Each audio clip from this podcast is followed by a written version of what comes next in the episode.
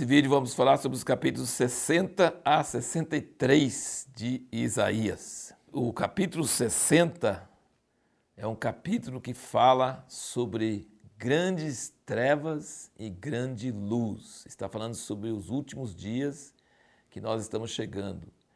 A Bíblia chama isso o grande e terrível dia do Senhor. Quando fala grande é porque é bom, e quando fala terrível é porque é ruim.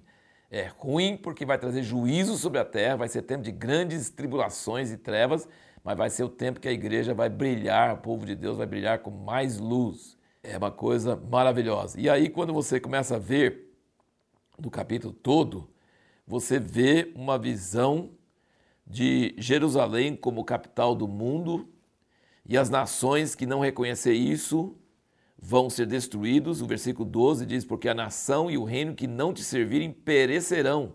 Sim, essas nações serão de todo assolados. Fala sobre as portas serão abertas de contínuo, nem de dia nem de noite fecharão. Para ti sejam trazidas as riquezas das nações, o versículo 11. Ele vai prosseguindo, vai prosseguindo, aí fala assim, no versículo 19: Não te servirá mais o sol para a luz do dia, nem com seu esplendor a lua te iluminará, mas o Senhor será a tua luz perpétua, teu Deus a tua glória. Então, assim, aqui está falando sobre o, reino milenar de Jesus, porque fala sobre as nações e tal, e depois está falando sobre depois do milênio, quando Deus mesmo não terá mais sol nem lua, e Deus será o sol da justiça sempre. Então, será o milênio e o pós-milênio. Agora, chegando no capítulo 61, ele diz: O Espírito do Senhor Deus está sobre mim, porque o Senhor me ungiu para pregar boas novas, boas novas é evangelho, aos mansos Enviou-me a restaurar os contritos de coração, a proclamar liberdade aos cativos e a abertura de prisão aos presos, a pregoar o ano aceitável do Senhor e o dia da vingança do nosso Deus, a consolar todos os tristes, a ordenar acerca dos que choram em Sião que se lhes dê uma grinalda em vez de cinzas, óleo de gozo em vez de pranto, e edificarão as ruínas antigas e vai prosseguindo aí. Aí você vira para Lucas 4, quando a primeira pregação de Jesus em Nazaré, sua cidade natal, cidade de criação, não onde nasceu, mas onde ele foi criado. Em Lucas 4, versículo 14 diz: Então voltou Jesus para Galiléia no poder do Espírito, sua fama correu por toda a circunvizinhança, ensinava nas sinagogas deles e por todos era louvado. Chegando a Nazaré, onde fora criado, entrou na sinagoga no dia de sábado, segundo seu costume, e levantou-se para ler. Foi-lhe entregue o livro do profeta Isaías, e abrindo-o, achou o lugar em que estava escrito. Isaías 61, os versículos que nós acabamos de ler. O Espírito do Senhor está sobre mim, porquanto me ungiu para anunciar boas novas aos pobres. Enviou-me para proclamar libertação aos cativos, restauração da vista aos cegos, para pôr em liberdade os oprimidos e para proclamar o ano aceitável do Senhor. E fechando o livro, devolveu ao assistente, sentou-se e os olhos de todos na sinagoga estavam fitos nele. Então começou a dizer-lhes: Hoje se cumpriu essa escritura aos vossos ouvidos. Eu acho que você não admirou tanto que eu estou admirado. Por quê? Vou te explicar porque você deve ficar admirado. Eu li nos dois lugares, certo? Eu li aqui em Isaías e eu li lá quando Jesus leu. Sabe quando ele fechou o livro de Isaías? No meio do versículo. É o versículo 2 do 61. Ele diz: Apregoar o ano aceitável do Senhor e, não tem nem vírgula, e o dia da vingança do nosso Deus. Ele parou no meio. Quando ele chegou, o ano aceitável do Senhor, pop, fechou antes do i, no meio da frase, sem vírgula. Por que, que ele fez isso?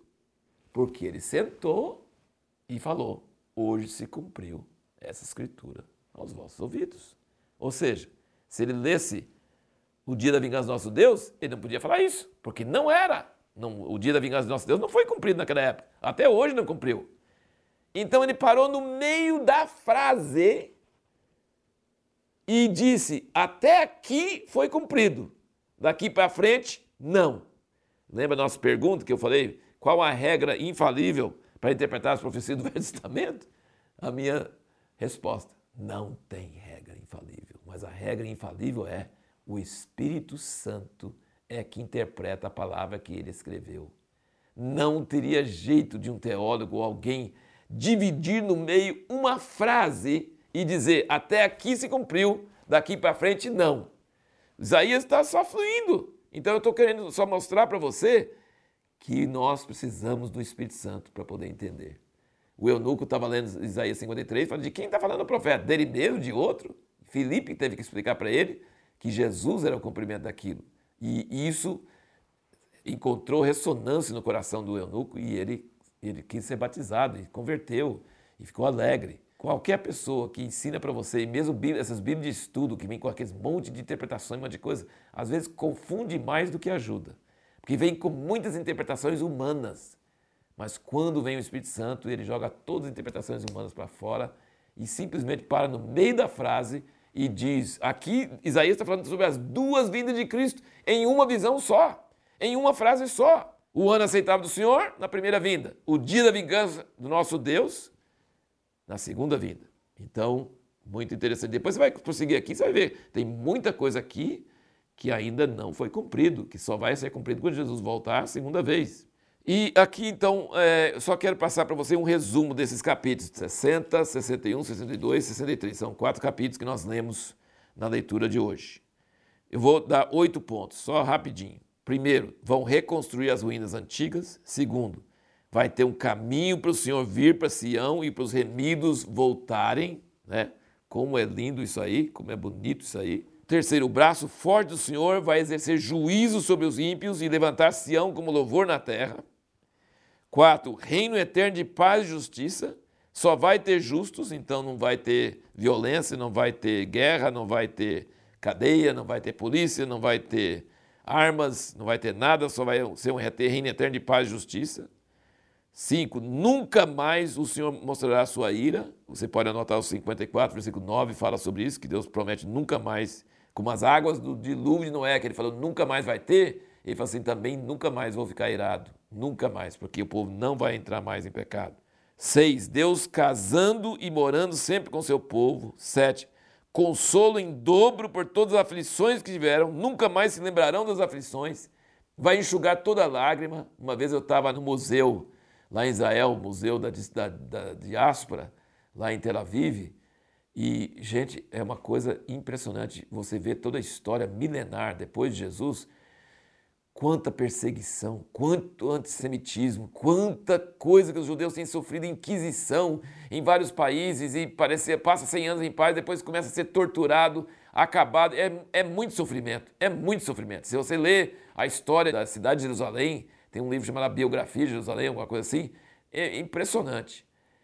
E eu falei assim: se Deus vai consolar seu povo ao ponto de nunca mais se lembrarem do terror do Holocausto, do terror da Inquisição, das torturas.